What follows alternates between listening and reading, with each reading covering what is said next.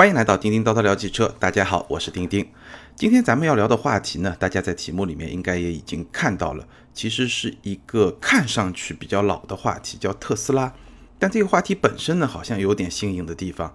叫做特斯拉如何成为美国第一车企。呃，有朋友可能会提出疑问：美国第一车企哪轮到特斯拉？那肯定是通用啊、福特啊，包括克莱斯勒。现在虽然被 FCA 吞并了，那也比特斯拉要大很多啊。呃，我觉得这个看你从哪个维度去衡量这个第一。我今天说的维度呢，是在最近，其实从上个月一直到这个月一直在纠结，就反复的纠缠。但是到最近，当我录这期节目的时候，也就是各位听到这期节目的前一天，我是在周日录节目的。现在这个点上啊。特斯拉的市值是五百二十三点二三亿美元，超过了通用汽车的五百零三点六二亿美元和福特汽车的四百三十点六二亿美元。也就是说，从市值上来说，特斯拉已经成为了美国的第一车企。这件事情真的是一件特别让人诧异的事情，因为特斯拉成立是在二零零三年，上市是在二零一零年，也就是说，短短的十来年的时间，它的体量，它在公司市值这么一个维度上，已经超过了拥有一百多年历史的通用汽车和福特汽车。那我简单的算了一下，二零一零年六月特斯拉上市时候的开盘价是十九美元，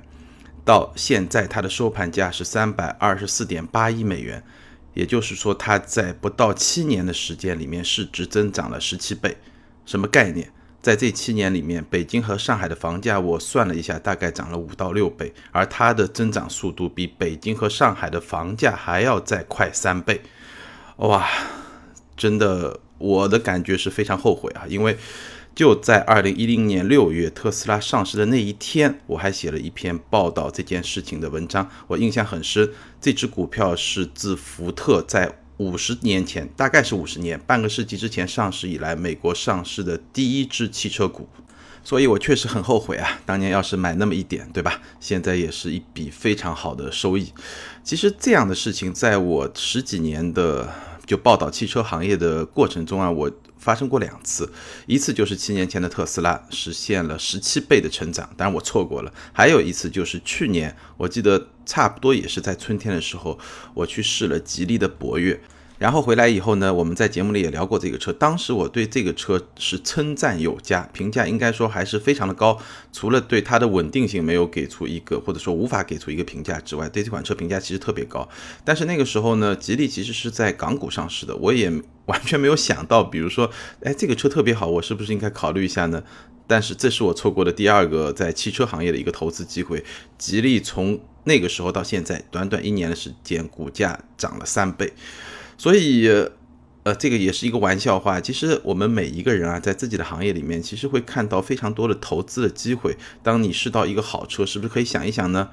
所以最近啊，我干了一件事情，我买了一些上汽集团的股票，但我不是在荐股啊，我只是觉得上汽它最近，包括上汽自主品牌，包括上海通用、上汽通用，包括上汽大众，其实最近出的一些车，尤其是呃上汽自主品牌荣威啊，包括名爵啊，包括有还有上汽大众出的很多车，确实是非常有竞争力。所以嗯，我确实是买了一点股票，仓位不重，这个不是荐股，我只是呃有感。而发确实是浪费了很多大好的机会。好，回头来说特斯拉，特斯拉这个公司啊，其实跟所有的呃这种取得比较大的成功的这种科技类的创业公司，或者说互联网的创业公司很像，围绕它的永远是好消息、坏消息不断的在那儿交织。比如说啊，二零一五年，也就是前年，Model S。这款车在北美市场的销量是二点五万，已经超过了奔驰 S 级的二点二万，成为北美市场上销量最好的 D 级豪华车。也是因为这个原因吧，中国成为 S 级在全球的最大市场，占了 S 级整体销量的百分之三十。但无论如何，美国市场也是一个对豪华车来说非常非常重要的市场。特斯拉取得这个成绩是非常令人瞩目的。同样是在去年的三月三十一日，Model 三发布。发布一个礼拜之内就收到了三十七万张订单，三十七万张订单，我的天啊，这个什么概念？我记得我好像写过一篇文章，当时可能在节目里面也聊过。当时有一个美国豪华品牌在中国发了一辆车，他拿到的订单数是三位数的，什么概念？三位数，就是几百张订单这么一个概念。所以三十七万这个是一个非常惊人的成绩。所以在去年这个时候，大概是五月份的时候，特斯拉的市值是二百八十八亿美元，也就是说最近这一年它又翻了一番。但是呢，那个时候大家也许还记得，特斯拉也爆出来一些坏消息，主要是两个坏消息。第一个坏消息大家也许还记得啊。就是自动驾驶的第一起致死的交通事故在美国发生，那这件事情呢，给自动驾驶可以说是蒙上了一层阴影。当然后面有很多争议。那第二个坏消息呢，可能很多业外的就不是汽车行业内的朋友没有注意到，就是美国的华尔街啊，包括整个汽车行业的很多分析师啊，都普遍的预测。特斯拉的 Model 3就 Model 3这款车没有办法在今年二零一七年的下半年顺利的投产，当时是二零一六年，也就是整整一年之前，所以大家就整个资本市场对当时的特斯拉的看法不是特别的积极，这个也是当时股价可能相对处于一个不是特别高的这么一个位置的一个原因吧。但即使是在当时的这么一个背景下，还是有一些好消息。比如说，我当时看到 Bloomberg，也就是彭博商业周刊做了一个调查，他对特斯拉的车主做的调查显示，在这些购买特斯拉的车主中，在他做出这个购买决定之前，有百分之三十的人考虑过宝马，有百分之二十的人考虑过奔驰、奥迪，还有百分之十二的人曾经考虑过保时捷。什么概念？就是说，对于特斯拉的车主而言，对于他的潜在车主而言，对于他的消费群体而言，这个品牌是和宝马、奔驰、奥迪、保时捷这些德国豪华品牌平起平坐的。而这个品牌诞生也不过是十几年，确实非常厉害啊。那作为一个新创的车企啊，特斯拉的行事方式确实比传统车企要大胆很多。比如说，它在自动驾驶方面的创新，比如说它。Elon Musk 有一个理论啊，就每推出一款产品，一定要有一些激动人心的东西。像 Model S，它是一个中控的大屏，就跟所有的车厂、所有的传统汽车都很不一样。像 Model X，它有一个鹰翼门，包括它有一个从前风挡一直延伸到头顶的这么一个弧形玻璃的天窗，都是非常吸引人的一种设计。像 Model 3。在 Model 3上，特斯拉彻底取消了仪表盘的设计，这个也是非常的前卫、非常的创新的。再比如说，在自动驾驶这个领域，特斯拉始终是走在最前面的。虽然说去年发生了这么一个事故以后，特斯拉其实把自己的系统从自动驾驶系统改名叫做自动驾驶辅助系统，但是如果你现在再去看，在特斯拉的官网上，它写着的是什么呢？全自动驾驶硬件，什么意思？就是。也接下来，特斯拉的汽车它是会装载全自动驾驶硬件，在硬件这个层面上已经可以做到全自动驾驶，但软件还没有到，所以呢，暂时还没有办法去实现第三级、第四级的自动驾驶。但是硬件已经能够达到这个要求了。那这个硬件包括哪些东西呢？这个硬件包括八个摄像头，一个前向毫米波的雷达，包括十二个超声波的传感器和速度超过前代四十倍的处理器。我们可以看到，从营销传播的这个角度来说，特斯拉只是低调了那么大半年的时间。当他觉得我需要继续高调的去推动自动驾驶，我需要继续给资本市场讲故事的时候，他的胆子其实是比传统车企会更大一点，整个动作也会更加激进一点。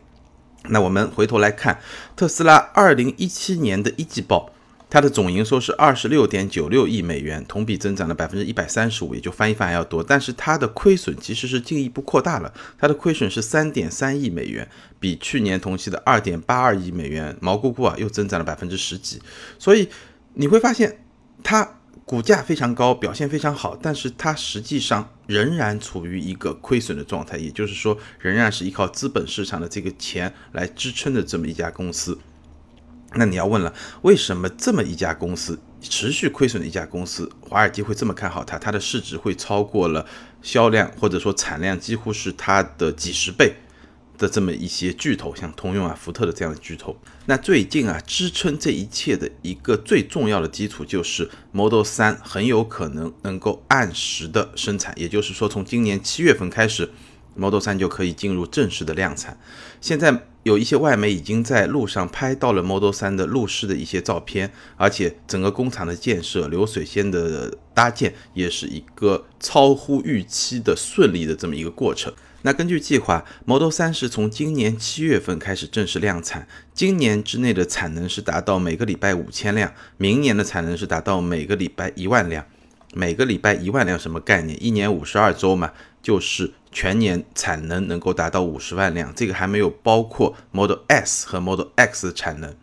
如果一切实现的话，到二零一八年，特斯拉的全年销量将超过五十万辆。这是一个什么概念呢？在世界豪华汽车的版图中，第一阵营是奔驰、宝马、奥迪，大概全年的销量在两百万辆左右。那第二阵营的那些品牌，包括捷豹、路虎啊、沃尔沃啊、凯迪拉克啊这些品牌的销量，领先者的销量基本上就在五十万辆。也就是说，特斯拉在明年很有可能在豪华汽车的第二阵营里面占据一个比较领先的位置。对于它的竞争对手来说，这是一个非常可怕的消息，因为我们要知道，去年它的特斯拉的全年的销量不过是在七点六万辆，经过两年的时间，直接突破到五十万辆，这个增长速度，我相信每一个车厂都会感到非常的既羡慕又害怕。那如果一切顺利的话，Model 3将在电动车和自动驾驶领域进一步巩固特斯拉已经占据的领先优势。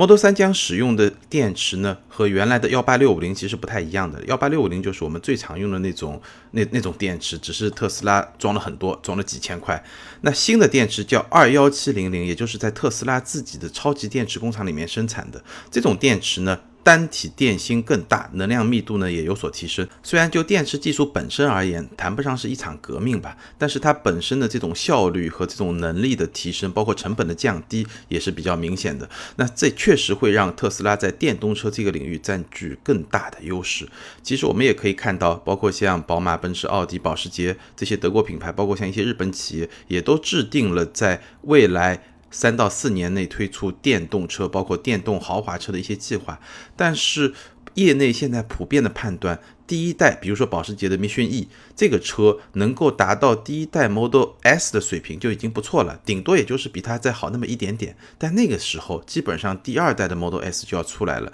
所以这些传统车企在追赶特斯拉的过程中，